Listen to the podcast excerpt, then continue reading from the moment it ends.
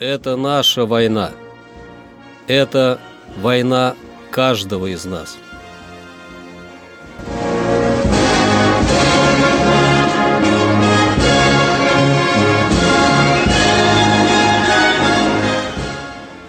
Проект информационного агентства «Регнум. Война. Хроника 1941-1945 годов. 24 января. 24 января 1942 года в ходе Барвенково-Лазовской наступательной операции войска Юго-Западного фронта взяли город Барвенково в Харьковской области. Противник превосходил войска Красной Армии по пехоте и танкам почти в полтора раза, по орудиям и минометам в два с половиной раза. В результате операции войска Красной Армии прорвали оборону противника на 70-м километре и продвинулись на 90-100 километров на запад и юго-запад.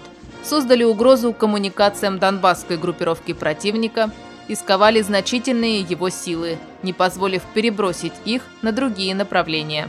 Однако задачи фронтов были выполнены не полностью из-за медленного развития прорыва и несвоевременных действий по его расширению. Сказались отсутствие общего превосходства над противником, а также недостатки в организации взаимодействия между фронтами и армиями в материально-техническом обеспечении операции.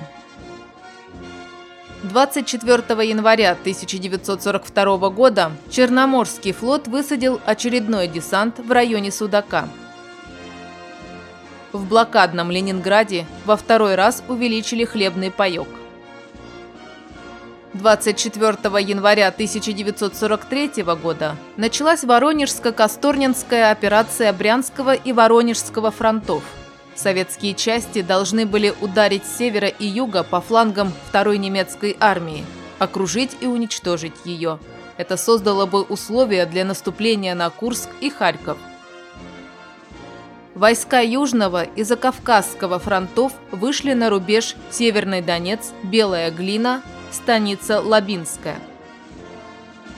Части Юго-Западного фронта заняли Старобельск в Луганской области. Силы Закавказского фронта подошли с юга к Краснодару. Ставка создала Северо-Кавказский фронт во главе с генерал-полковником Иваном Масленниковым на базе северной группы войск Закавказского фронта.